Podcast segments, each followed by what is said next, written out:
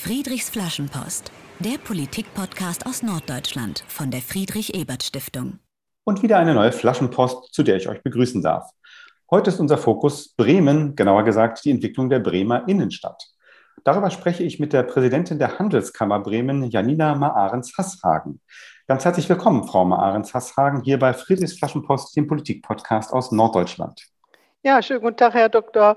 Molthagen, Sie haben meinen Namen ja sehr unfallfrei ausgesprochen. ich habe hab geübt, gebe ich zu, äh, aber meine Frau hat auch einen langen Doppelnamen und freut sich, wenn man das richtig ausspricht. Da wollte ich äh, gleich, dass es am Anfang sitzt. Perfekt. Ich darf Sie kurz unseren Hörerinnen und Hörern vorstellen.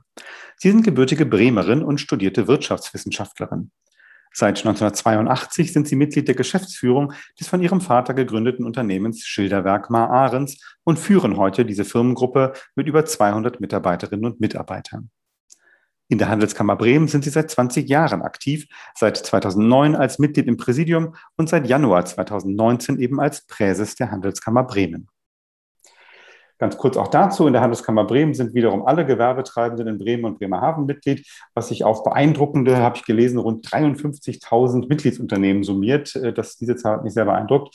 Und die Handelskammer versteht sich als Dienstleister für die Wirtschaft und Mitgestalterin wichtiger Zukunftsfragen im Land, zum Beispiel eben auch der Frage nach der Zukunft der Bremer Innenstadt.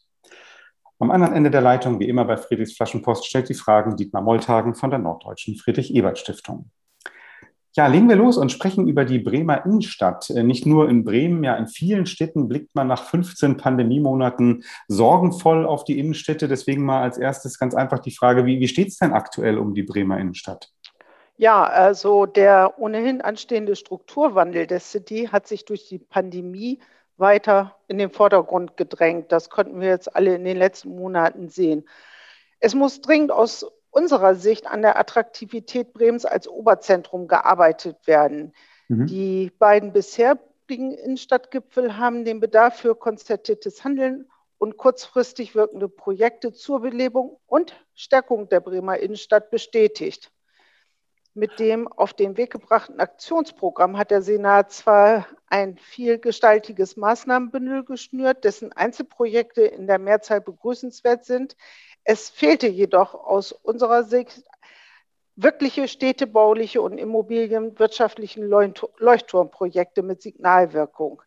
Okay, äh, das ist ja interessant. Also Sie haben schon ein paar Maßnahmen ähm, genannt, die jetzt gemacht worden sind. Es Ist also durchaus ja auch politisch einiges los. Ähm, was, was stellen Sie sich denn vor, wenn Sie sagen, so, so ein, äh, was mit, mit städtebaulicher Signalwirkung, ein Leuchtturm für die Innenstadt, was, was könnte das sein, Ihrer Meinung nach? Also Leuchtturmprojekte, wir haben viele private Investoren, die hier auch eine Umgestaltung der Innenstadt mit begleiten wollen, die natürlich auch auf vernünftige Rahmenbedingungen und auf eine proaktive Prozess Begleitung angewiesen sind. Und dieser Innenstadtgipfel hat sich äh, jetzt zur Zielsetzung gemacht, äh, die Innenstadt weiter und auch mehr zu beleben, nicht nur auf Handel sich zu mhm. fokussieren, sondern eben auch auf Wohnen. Äh, auf, äh, es sind äh, Überlegungen auch hier die Universität in die Innenstadt zu verlegen, also die Hochschulen, auch junge Leute, Studenten hier reinzuholen, was natürlich insgesamt dann hier eine deutliche Belebung erfahren würde und dann auch größere Investitionen nach sich ziehen würde. Das, ist ja ganz spannend, dass Sie als Präses der Handelskammer sagen, Mensch, man darf nicht nur auf den Handel gucken, sondern zu einer attraktiven Innenstadt äh, gehören eben auch andere äh, Seiten dazu. Ähm, ich äh, habe in einem ähm, Artikel im Weserkurier gelesen, das war im Juni 2020, als dieser erste von Ihnen angesprochene Innenstadtgipfel stattgefunden hat. Da schrieb der Journalist aus dem Weserkurier, ich zitiere jetzt, Konsum kann nicht mehr die Haupttriebfeder für die Entwicklung der Innenstadt sein. Es bedarf neuer Konzepte und Ideen. Ähm, stimmen Sie dem zu, so neue Ideen auch jenseits von, von Konsum und Handel? Also Handel ist wichtig. Handel ist die, ist der, die Basis unserer mhm. Innenstädte. Aber äh, ich sag mal, ergänzen kann, wenn wir Gastronomie haben, wenn wir Arbeiten hier reinbekommen, wenn wir klein äh, Wohn, Kultur, Freizeit, dann äh, die Mischung wird die Innenstädte doch deutlich beleben. Denn wenn wir in eine Innenstadt gehen, wir wollen ein Erlebnis haben. Äh, wir kaufen ja heute auch noch stationär ein. Also wir sind ja nicht nur im Netz unterwegs, sondern wir wollen die Sachen auch mal fühlen. Wir wollen ein bisschen Erlebnis generieren. Und da gehört für mich alles insgesamt zueinander. Mhm. Und äh, wenn, Sie, wenn ich Sie mal ganz persönlich fragen darf, was, was würde für Sie so eine, Attrakt, so eine attraktiven Innenstadt in Bremen dazugehören? Also Gastronomie auf alle Fälle, mhm. also doch deutlich mehr Gastronomie. Ähm, wir haben ja immer, wir haben ja das Thema autoarm oder autofreie Innenstadt. Also ich persönlich denke, dass man den Kern, wenn man den autofrei macht, äh, wirklich äh, besser beleben kann, weil man die Gastronomie auch in diesen Flächen ansiedeln kann. Es gibt Konzepte jetzt auch für den Domshof, wo zum Beispiel äh, kleiner Handel über äh, überdachte, ich sag mal, wie Marktplätze äh, ein Konzept entwickelt werden soll, wo man auch außen äh, zum Beispiel auch größere Veranstaltungen machen kann mit äh, Livestreams, wie jetzt zum Beispiel. Mhm. Da, also da kann ich mir doch einiges vorstellen. Und Wohnungsbau. Wir müssen mhm. ja die Innenstadt beleben, dass sie nicht nach 18 Uhr tot ist, sondern dass die Menschen auch wieder in der Stadt leben. Mhm. Äh, danke, dass Sie so ein bisschen skizzieren, was, was äh, da man noch alles machen könnte. Sie haben vorhin schon gesagt, ähm, dass diese Umgestaltung der Bremer Innenstadt, die, die sowieso anstand, äh, auch wenn es keine Corona-Pandemie gegeben hätte, aber jetzt dringender denn je ist, äh, dass man das unmöglich allein mit dem Geld der Stadt machen kann, dass natürlich private Investoren, ähm, die Wirtschaft da gefragt ist. Ähm, was, ja, ich wollte mal fragen, was, was brauchen denn eigentlich private Investoren, damit sie in das Bremer Zentrum auch investieren? Sie hatten schon das Stichwort Rahmenbedingungen, stabile Rahmenbedingungen genannt. Was, was vielleicht vielleicht noch? Ja, also im Prinzip, dass die äh, eine verlässliche Aussage haben, dass äh, die Bauanträge schneller bearbeitet werden mhm. und dass sie im Prinzip unterstützt werden von der Stadt in ihren Vorhaben und dass das alles mit dem Gesamtkonzept einhergeht. Mhm. Äh, Stichwort Gesamtkonzept. Ähm, der, der Bremer Senat äh, oder dem Bremer Senat ist die, die Bedeutung der Innenstadt natürlich bewusst. Ähm, Sie haben es schon erwähnt, es gab jetzt den zweiten Innenstadtgipfel äh, Ende April diesen Jahres. Es gibt das Aktionsprogramm, ähm, das Sie erwähnt haben. Ich habe jetzt gelesen, da stecken rund 13 Millionen Euro drin in, in 30 Maßnahmen. Das klingt ja schon nach, nach einer ganzen Menge. Also würden Sie sagen, dass das Thema hat schon die nötige politische Aufmerksamkeit in Bremen jetzt? Ja, also ich denke, äh, diese, diese, dieses Instandskonzept 2025, das ist schon ein, ein sehr, sehr äh, entwickeltes Konzept. Also in, äh, so wie Sie das aufgesetzt haben, die lässt schon vermuten, dass sehr viel dort auch investiert wird. Das Einzige, was wir vermissen als Handelskammer, ist, dass wir einmal einen Verkehrsentwicklungsplan haben und einmal einen Entwicklungsplan, äh, ein Innenstadtkonzept. Und aus unserer Sicht muss das zusammengefügt werden. Das kann mhm. man nicht separat voneinander betrachten und am Ende des Tages passt es nicht zueinander. Hm. Das haben Sie, haben Sie sehr elegant zu einem Thema übergeleitet, das ich sowieso noch ansprechen wollte. Stichwort Mobilität ist natürlich total wichtig, die Erreichbarkeit ähm, der Innenstadt. Ähm, und Sie haben es ja auch schon erwähnt, da, dass da viel, viel passiert in Bremen. Ne? Also es gibt ein, äh, Fahrradwege werden ausgebaut. Vor, vor wenigen Tagen wurde die neue Straßenbahnlinie 11 eingeweiht. Äh, man, man konnte lesen, samstags pendelt die jetzt kostenlos zwischen Bürgerpark und der City. Ähm, also ich habe aber jetzt gerade so Ihre Antwort gehört, das ist sozusagen noch, noch nicht, geht noch nicht ganz in die richtige Richtung, weil es zu wenig verbunden ist mit, mit Innenstadtentwicklung. Also wir begrüßen diese Straßenbahnlinie aufs Äußerte, zumal sie auch kostenlos äh, genutzt werden kann. Äh, es gibt natürlich immer wieder Themen, äh, wir sind hier ein Oberzentrum, wir haben sehr viele Einpendler auch aus dem Umland und äh, da müssen wir natürlich Konzepte vorhalten, wo können die ihre Autos parken, wo sind die Hubs, um vielleicht mit einem verbesserten ÖPNV direkt in die Innenstadt geleitet zu werden, weil äh, die von außen, weiter von außen einpendeln, die werden mit Sicherheit äh, irgendwo ihr Auto lassen wollen, weil die werden nicht mit dem Fahrrad kommen können aufgrund der langen Wege. Und so insofern äh, denke ich, da müssen wir noch ein bisschen nachschärfen, um zu gucken, wie bringen wir das zueinander. Und darum finde ich es so wichtig, dass dieser Verkehrsentwicklungsplan einhergeht mit der Entwicklung der Innenstadt. Hm. Und äh, ich fand es interessant, dass Sie vorhin tatsächlich, äh, als wir schon kurz über die, die Belebung der Plätze sprachen, gesagt haben, also Sie können sich schon Teile der, der Bremer Innenstadt autofrei vorstellen. Das ist ja auch so eine Debatte, die es äh, nicht nur in Bremen gibt, sondern auch an vielen anderen Orten. Ich bin mir sicher, jetzt auch unsere Hörerinnen und Hörer aus Hamburg äh, hören das mit Interesse, dass die Handelskammerpräses von, von Bremen sagt, äh, autofreie Innenstadt kann ich, kann ich mir vorstellen. Ja, wir, wir sagen ja mal autoarme Innenstadt, denn wir haben ja auch Zulieferverkehr, was hier die Händler anbelangt. Wir müssen ja auch einen Lieferverkehr für die Güter generieren. Aber äh, wenn wir jetzt den Verkehr aus der Stadtmitte herausnehmen, haben wir die Chance, diese Plätze anders zu entwickeln, Aufenthaltsqualität zu verbessern, äh, ich sag mal, äh, wenn wir hier alle bei Sonnenschein draußen sitzen können, ohne dass ein Auto um uns herum fährt, würde es uns allen doch deutlich besser gefallen. Hm. Und wir haben ja immer den Ansatz gemacht, aus der Obernstraße vielleicht die Straßenbahn herauszuverlegen in die Pantini-Straße, denn die Obernstraße ist ja auch äh, eine sehr breite Fußgängerzone, könnte sie werden, wenn da keine Straßenbahnverkehre durchfahren würden. Hm. Und könnte auch anders entwickelt werden durch Gastronomie, Außengastronomie. Die Corona-Pandemie hat uns ja jetzt gezeigt, dass äh, wenn wir äh, die kleine Gastronomie nicht zu sehr beschränken und ihre Stühle weiter rausstellen dürfen und etwas mehr draußen auch an Umsatz generieren können, wie belebt die Stadt dann doch aussieht. Mhm. Ich glaube auch, die Außen Außengastronomie war noch nie so beliebt wie in diesen Wochen, ne, wo das als erstes wieder öffnen kann. Und man merkt es, äh, Leute nehmen es ja auch gerne an. Also auch jetzt äh, äh in Hamburg hier und sicherlich in Bremen genauso. Ähm, ja, wenn man jetzt Ihnen zuhört, dann, dann stellt man ja fest, Mensch, äh, die Handelskammer hat eine ganze Menge Ideen. Jetzt haben Sie schon konkrete Straßennamen auch genannt, wo Sie sich vorstellen können, dass sich was verändert. Andersrum hat, hat der Senat ja auch Ideen. Es gibt dieses Aktionsprogramm. Also eigentlich ist, ist ganz viel äh, in, in Bewegung, ganz viele Ideen sind da. Was ist, woran hakt es denn jetzt eigentlich noch aus, aus Ihrer Sicht? Ähm, was sind so Pro Probleme, die man aus Sicht der Handelskammer jetzt auch mal äh, aus dem Weg räumen sollte? Also wir sind ja in der, in der Regel haben wir alle ein Ziel, sowohl der Senat als auch äh, wir Unternehmer.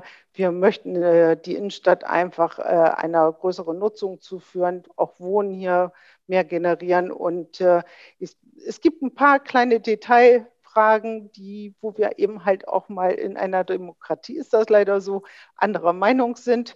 Und, Wieso leider? Äh, das ist ja erlaubt in der Demokratie. es ist erlaubt in der Demokratie und äh, ich denke, dass wir auch da uns irgendwann irgendwo Lösungen erarbeiten, die für alle tragbar sind. Und wenn Sie mal so einmal einen Blick in die Zukunft wagen, so Bremer Innenstadt, sagen wir mal 2027, nicht, nicht ganz so weit in so, in so sechs Jahren, was, was wäre dann so Ihre Traumvision, wie es dann aussieht? Ja, sehr viel belebter, mehr junge Menschen. Ich, das versprechen wir uns ja auch, äh, dass wir hier auch die Hochschulen ansiedeln, dass wir junges Publikum haben, dass es lebendiger wird, auch äh, über den Tag und durch Wohnen auch abends doch mehr genutzt wird. Denn äh, die Innenstädte, wenn sie nur auf Handel basieren, sind ja nach 18 Uhr, 20 Uhr sind sie ja tot. Und wenn wir hier doch mehr Wohnen äh, aktivieren können und auch mehr Uni oder Hochschule hier äh, junge Leute äh, hineinbekommen, dann sieht die Stadt ganz anders aus. Mhm. Ja, ganz herzlichen Dank für die Möglichkeit, mit Ihnen über die Bremer Innenstadt zu diskutieren, Ihre Ideen, die der Handelskammer dazu zu hören. Ähm, wie immer sprechen wir bei Friedrichs Flaschenpost aber nicht nur über ein politisches Thema, sondern auch über unseren Gast selbst, über Ihr spezifisches Engagement. Und äh, dabei beginnen wir mit unserem kleinen Spiel Friedrich fragt. Das sind entweder oder Fragen, die Sie ganz spontan und ohne große Erklärung beantworten. Okay? Mhm. Dann legen wir los. Ähm, jetzt im Sommer, werden Sie verreisen oder zu Hause entspannen? Also ich bin jemand, der Reisen sehr gewohnt ist und ich werde verreisen. Sehr gut. Äh, essen Sie lieber Fisch oder Fleisch? Fisch. Das war sehr spontan. Äh, interessieren Sie sich im Sport am stärksten für Fußball oder für eine andere Sportart? Für eine andere Sportart. Jetzt muss ich natürlich kurz nachfragen, welche ist es denn? also ich persönlich äh, gehe gerne schwimmen. Sehr schön. Ähm, lesen Sie lieber einen Roman oder ein Sachbuch? Ein Sachbuch. Was haben Sie im letzten Lockdown stärker vermisst? Den Besuch im Kinotheater Museum oder den Besuch im Restaurant? Also was ich am stärksten vermisst habe, sind die Kontakte zu meinen äh, Freundinnen und Freunden, weil die persönlichen Kontakte, die machen eigentlich das Leben aus. Äh, man kann zu Hause kochen, aber wenn man nur für sich kocht, ist das auch nicht so schön. Das nehme ich mal als Antwort fürs Restaurant. Ähm, sind Sie eher, ein geduldiger Mensch oder ein ungeduldiger Mensch? Ungeduldig. Muss man vielleicht zum gewissen Grad auch sein, ne, wenn man so eine, äh, an der Spitze von so einem Riesenladen steht. Äh, morgens nach dem Aufstehen erstmal in Ruhe eine Tasse Tee oder Kaffee trinken oder gleich als erstes Mails und Nachrichten checken? Nachrichten checken und Kaffee trinken gleichzeitig. Dabei dann, okay. äh, und was ist für eine positive wirtschaftliche Entwicklung in Bremen wichtiger? Gute Bildungseinrichtungen oder eine ausgeweitete Wirtschaftsförderung? Ganz klar gute Bildungseinrichtungen. Ähm, da muss ich auch nachfragen, warum? Ja, weil das die Grundlage äh, für die jungen Leute in unseren Unternehmen ist. Wenn wir eine gute Bildung generieren, dann haben die jungen Leute auch mehr äh, Freiheit, sich gute Positionen auszusuchen, haben auch mehr Interesse an äh, guten, ich sag mal, guten Berufen. Für mich ist Bildung überhaupt der Kern unserer gesellschaftlichen Zusammen unseres gesellschaftlichen Zusammenhalts. Deckt sich übrigens mit den Ergebnissen unserer Bremen-Studie, die wir kürzlich veröffentlicht haben, wo ja auch die Bürgerinnen und Bürger gesagt haben, Schule, Bildung, auch Kita wurde da genannt, sozusagen als, als wichtigste Bereiche. Mhm. Gehört für mich dazu in der Bildung. Absolut, absolut. Sprechen wir ein wenig über Sie und was Sie machen. Äh, die Handelskammer Bremen habe ich ja ganz, äh, wirklich ganz knapp äh, skizziert am Anfang der Sendung. Aber ich würde mal, mich würde mal interessieren, welche Aufgaben haben denn jetzt eigentlich Sie konkret als Präses der Bremer Handelskammer? Ja, ich als Präses vertrete ja unsere Wirtschaftsunternehmen. Und Sie haben ja eben eingangs gesagt, Sie waren überrascht, dass es so viele sind. Wir haben ja, wir sind ja sechstgrößter Industriestandort. Ist Bremen, vergisst man immer so ein bisschen. Und wir haben sehr viele mittelständisch geprägte Unternehmen hier, die wirklich auch äh, international Hidden Champions sind. Äh, wenn man sich mal genau umguckt und damit beschäftigt, ist man doch beeindruckt, welche Substanz wir hier haben. Mhm. Nur ist, er hatte gesagt, Ihre Amtszeit als Präses hat begonnen im Januar 2019. Also kann man jetzt sagen, äh, heute haben wir Sommer 2021, ungefähr die Hälfte dieser Amtszeit war tatsächlich jetzt Corona-Zeit, äh, Pandemie geprägt. Wenn Sie jetzt auf diese vergangenen Pandemiemonate blicken, was, konnten Sie eigentlich von, von, dem, was Sie sich vorgenommen hatten, jetzt äh, trotzdem umsetzen oder vielleicht auch erst recht umsetzen äh, während der Pandemiezeit? Was für mich positiv war, war, dass wir noch nie so nah an unseren Unternehmen waren, weil sehr viele haben Hilfe gesucht. Wir haben sofort Webseiten aufgesetzt. Wir haben geschaut, wo können wir unsere Unternehmen informieren, äh, welche Hilfen es gibt. Wie die, wir haben auch äh, Mitarbeiter zur Verfügung gestellt, die auch praktisch dann den Zahlungsfluss oder hier bei der Aufbaubank mitgeholfen haben, dass die Hilfen auch schnell bei den Unternehmen ankamen. Und äh, ich glaube, da ist auch von einigen Unternehmen, die eigentlich nur jedes Jahr ihre Abgabe zahlen, auch mal festgestellt worden, was wir alles leisten. Und äh, es ist auch kräftig genutzt worden. Das ist doch äh, schön zu hören. Interessant, dass obwohl man sich eben gerade nicht persönlich begegnen konnte, dass trotzdem teilweise man Kontakte intensivieren konnte äh, in, in dieser Zeit. Äh, das ist äh, spannend zu hören. Ähm, es gibt ja durchaus die Wahrnehmung, oder sagen wir mal so, die, die Handelskammer Bremen würde man umgangssprachlich ja immer so als Wirtschaftsverband auch titulieren oder wahrscheinlich auch in Zeitungen mal so äh, beschreiben. Es gibt ja äh, die Wahrnehmung äh, in Teilen der Bevölkerung, dass Politik und Wirtschaft sehr eng zusammenarbeiten würden. Da geht es dann auch um das Stichwort Lobbying von Unternehmen, von Verbänden, vielleicht auch von der Handelskammer, dass das politische Entscheidungs, Entscheidungen beeinflussen würde. Deswegen wollte ich mal fragen, wie, wie eng oder wie wenig eng sind Sie als Handelskammer jetzt eigentlich mit der Bremer Politik, also vor allem mit Senat und Bürgerschaft verbunden? Also jetzt in der Krise haben wir doch sehr oft zusammengesessen, um zu schauen, äh, wie wir äh, unsere Unternehmen äh, durch die Krise steuern können. Wir sind äh, jetzt einmal äh, andersrum gesagt, wir sind politisch unabhängig und versuchen auch immer unabhängig zu bleiben. Wir sind aber stark mit der Politik in Kontakt, um das Beste für die Mitbürger und die Unternehmen zu generieren. Mhm. Und äh, kommt das schon mal vor in der Praxis, dass äh, man dann, dass jemand sagt, Mensch, hier, äh, Frau äh, Maarns, sagen, Sie haben doch so einen guten Draht hier zur Politik, könnten Sie nicht mal für mein Interesse da ein offenes Ohr suchen, so solche Möglichkeiten, so versuchtes Lobbying? Also wir versuchen, die politischen Prozesse so zu begleiten, dass es für unsere Wirtschaft äh, äh, erfolgreich ist. So möchte ich das mhm. ausdrücken. Mhm. Einzelinteressen weitertragen, nein, wir sind für die gesamte Wirtschaft da. Mhm. Und äh, dann ja auch eingebunden ne, in bestimmte Konsultationsprozesse, ja. wenn jetzt sagen wir mal, die, der Wirtschaftsausschuss der Bürgerschaft oder sowas äh, äh, tagt, die sind ja auch sicherlich dankbar, wenn dann mal die Stimme aus der, aus der ökonomischen Praxis kommt. Ähm, danke. Äh, dann wollte ich nochmal äh, ansprechen, ähm, dass Sie tatsächlich, äh, wenn ich mir jetzt nicht äh, völlig irgendwas übersehen habe, die, die erste Frau an der Spitze der Handelskammer sind. Das ist richtig, oder? Ja, und äh, man liest ja durchaus häufig, dass eben Wirtschaft sehr stark männerdominiert sei.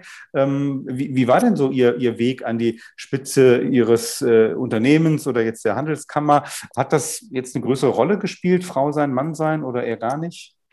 Also ähm, im Unternehmen selber, ich bin eingestiegen, als mein Vater erkrankte, bin dort äh, zwei Jahre tätig gewesen, als er sagte, oh, es hat ja gut geklappt, dann gehe ich mal in Rente. Das mache ich also bis heute und ich habe fand das auch immer die Produkte ganz spannend. Andere finden sie vielleicht nicht so spannend, aber ich bin seit 2004 äh, im Plenum der Handelskammer. Dann macht man den Plenum, äh, aus dem Plenum wird man ins Präsidium gewählt und aus dem Präsidium heraus zum Präses. Und da war es wirklich völlig unerheblich, ob das weiblich oder männlich ist. Und das fand ich auch sehr schön, denn mhm. ich möchte ja nun nicht als Quotenfrau gelten irgendwo, sondern einfach aus der Arbeit heraus und aus dem Umgang mit unserem Mitgliedsunternehmen. Und äh, das, das, hat mich sehr gefreut und ich kann auch nur viele Frauen dazu motivieren, sich zur nächsten Plenarwahl aufzustellen, weil ich, ich suche händeringend noch mehr äh, Frauen auch in den Ausschüssen. Wir sind schon gut besetzt, aber wir könnten noch besser werden. Mhm. Klarer Aufruf, äh, liebe Hörerinnen und Hörer, wenn es Sie betrifft, äh, kandidieren Sie doch äh, für so einen Plenumssitz. Auch das ist ja gelebte Demokratie in Deutschland. Ähm, glauben Sie denn, dass es so einer spezifischen, also das klang jetzt ein bisschen so, dass auch eine spezifische Frauenförderung durchaus ihren Sinn hat, äh, wie Sie gerade gesagt haben. Wir haben gerade ja in unserer letzten Folge bei Friedrichs Flaschenpost auch über so ein Frauen-Mentoring-Programm gehört, was junge. Gründerinnen speziell äh, fördern möchte. Also das sind schon nach wie vor wichtige Dinge. Ich finde das ganz wichtig, auch Frauen zu motivieren, sich äh, zuzutrauen. Wir Frauen sind ja manchmal, wir trauen es uns ja manchmal nicht zu. Einfach mhm. zu sagen, mach es einfach, du kannst es auch und äh, du wirst auch erfolgreich sein. Also ich kann nur motivieren. Sehr gut, da passen jetzt unsere beiden Folgen hier doch gut zusammen. Ähm, wir haben schon ein bisschen darüber gesprochen, was, äh, wie, was Sie auch in, gerade in, während der Corona-Pandemie jetzt äh, machen konnten. Sie haben gesagt, mehr, sogar mehr Kontakt vielleicht zu dem einen oder anderen Unternehmen, weil man in der Krise eben aufeinander angewiesen war. Ähm, was äh, haben Sie denn eigentlich jetzt auch persönlich in diesen letzten Monaten durch die Pandemie neu oder, oder vielleicht auch wieder gelernt? Also was ich erstmal äh, so in meinem Alter gelernt habe, ist, wie schnell die Digitalisierung doch helfen kann, weiter seinen Geschäftsprozessen nachzugehen. Also äh, wir haben ja Gott sei Dank, waren wir schon recht digital. Als es losging, haben wir versucht, dann eben mit äh, mobilen Arbeiten auch die äh, Büros äh, runterzufahren, damit sie sich nicht gegenseitig anstecken können. Also es ist ein Teil unseres Hygienekonzepts gewesen. Und äh, ich habe sehr viel gelernt, auch Podcasts jetzt mit Ihnen hier oder mhm. äh, Videokonferenzen, Hybrid oder nicht Hybrid. Äh, das haben wir alles, denke ich, in den letzten zwei Jahren doch sehr verinnerlicht. Und äh, haben Sie, sagen, sagen Sie, war eine, war eine, war eine gute Erfahrung? Ähm, oder, also ich sage mal ganz klar, jede neue Erfahrung ist eine gute Erfahrung. und, und, äh, und die Digitalisierung als solches, die werden wir weiter nutzen. Die wird uns noch mehr Freiheiten geben. Aber wir sollten auch wieder zu persönlichen Gesprächen zurückkehren, weil da, wenn man sich persönlich austauscht, das auch nochmal eine andere Ebene ist, als wenn man sich über Kacheln anguckt. Ja, und das eine schließt an ja nicht aus. Ne? Meine, der, die, die, schnelle Videokonferenz mit jemandem, der am anderen Ende von Deutschland sitzt, äh, wo man nicht hinfahren muss, ist dann mhm. ganz gut. Und um in anderen Kontexten kann es eben schön sein, wenn man die, die Gelegenheit hat, intensiv äh, persönlich miteinander zu reden. Also ich denke, dass auch das ganze Messewesen wieder aufleben wird, auch wenn einige sagen, dass Messen anders stattfinden werden, auch zum Teil als Hybrid oder richtige Veranstaltungsmesse. Aber ich denke, dass auch das wieder äh, dazu führen wird, dass man sich mehr sieht und auch spontan der, im Dialog auch nochmal andere Dinge austauschen kann. Mhm. Wir haben jetzt schon übergeschwenkt zum ähm, letzten Thema für unsere Sendung im dritten Teil, äh, die Frage nach den, den Lehren, die wir einerseits als Gesellschaft, aber natürlich auch spezifisch äh, Handel, die Unternehmen in Bremen jetzt aus der Pandemie-Erfahrung ähm, ziehen können. Und Sie haben, wir haben jetzt schon angefangen, über das äh, Thema Digitalisierung zu sprechen. Das war sicherlich ja das Schlagwort in den letzten Monaten, was, dass wir alle miteinander äh, turbo-digitalisiert worden sind äh, in Deutschland nochmal. Ähm, ja, was, was bedeuten denn diese, diese gemachten Erfahrungen jetzt mit digitaler Technik für speziell jetzt, bleiben wir wirklich beim Handel jetzt auch und, und bei den Unternehmen, äh, den Handelsunternehmen in Bremen?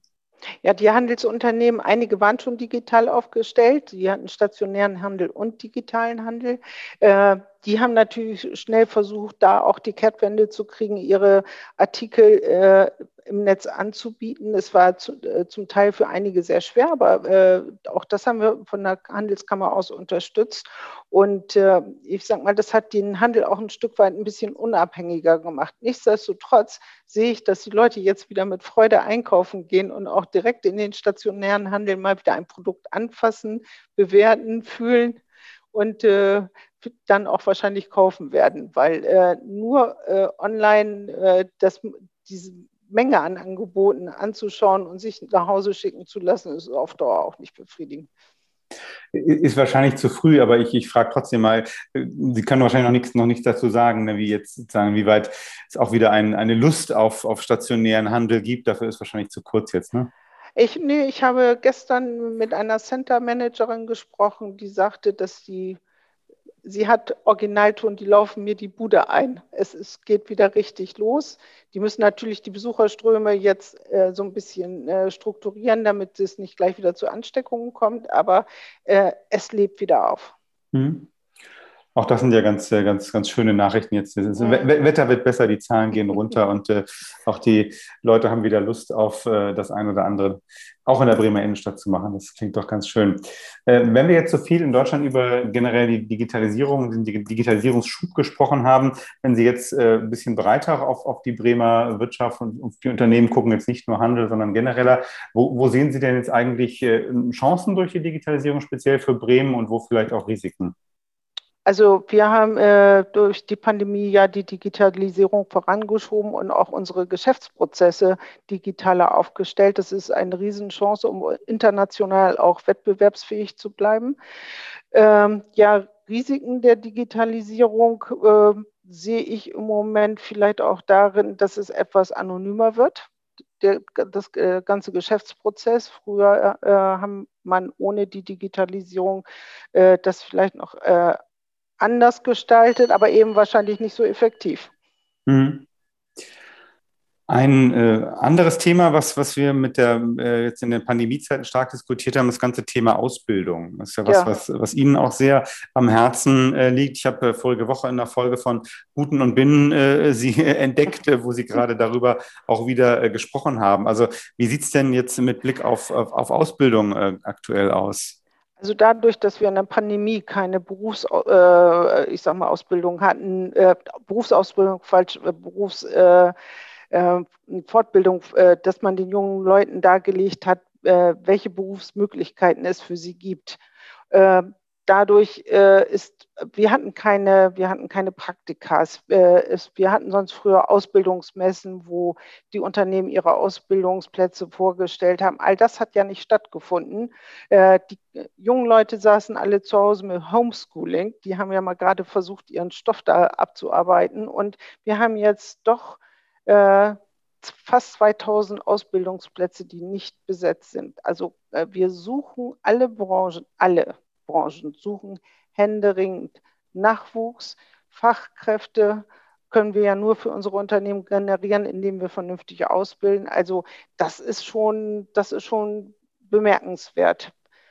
Wir haben sogar deutlich, wir haben 7,7 Prozent mehr Ausbildungsstellen gemeldet, also Suchende gemeldet, ähm, als äh, im Vorjahr. Wir hatten ja erst Angst, dass die Pandemie äh, im Grunde genommen auch das Ausbildungsstellenangebot reduziert. Mhm. Ist nicht der Fall.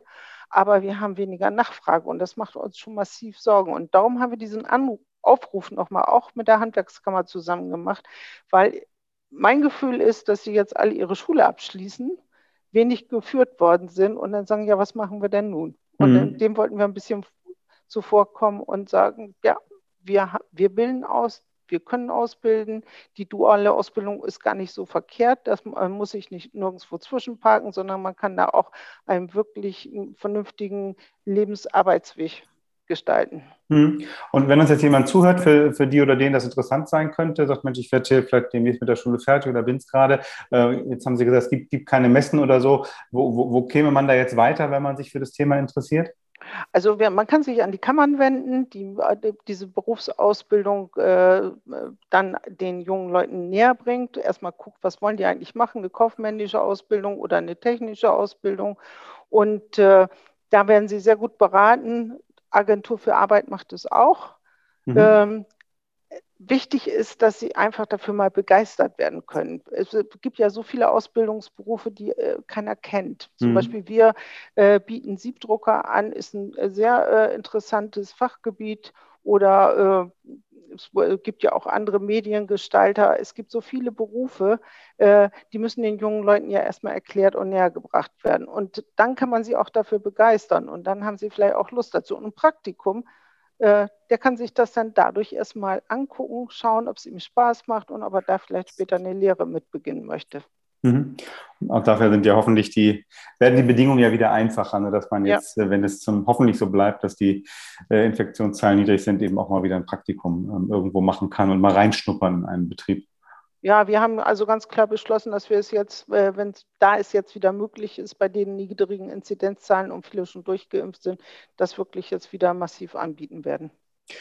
Also, äh, liebe Hörer und Hörer, falls es äh, für euch interessant ist, ähm, es gibt 2000 freie Azubi-Plätze in Bremen. Das finde ich echt auch eine große Zahl. Sehr beeindruckend. Da müsste doch eigentlich was für jede und jeden, ähm, die das interessiert, dabei sein. Ja, wir kommen langsam zum Ende unserer Sendung und äh, die traditionelle Schlussfrage bei Friedrichs Flaschenpost ist immer die nach einer Flaschenpost an die Zukunft.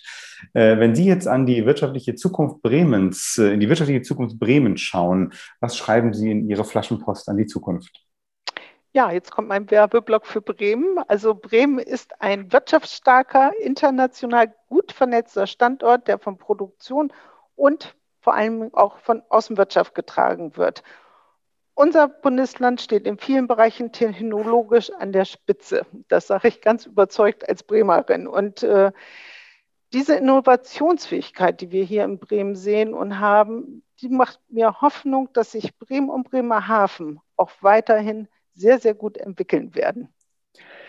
Das war, äh, Sie haben sich Gedanken gemacht, das merkte man über diese mhm. Flaschenpost. Äh, vielen Dank, äh, dass Sie da nochmal zum Schluss äh, für Ihr Bundesland, für Bremen und Bremerhaven ähm, hier Werbung gemacht haben. Damit sind wir auch schon wieder am Ende dieser 43. Ausgabe von Friedrichs Flaschenpost, dem Politik-Podcast aus Norddeutschland. Ganz herzlichen Dank an unseren heutigen Gast, Janina Maaren-Sasshagen, Präses der Handelskammer Bremen. Ganz herzlichen Dank für Ihre Zeit und dass Sie die Gedanken, Ihre Gedanken heute mit uns geteilt haben. Danke auch. Am Mikrofon verabschiedet sich bis in zwei Wochen Dietmar Molltagen von der Friedrich-Ebert-Stiftung. Ich wünsche euch schöne Sommertage, natürlich weiterhin gute Gesundheit und negative Testergebnisse. Und natürlich gilt auch im Sommer, bleibt politisch. Friedrichs Flaschenpost, der Politik-Podcast aus Norddeutschland von der Friedrich-Ebert-Stiftung.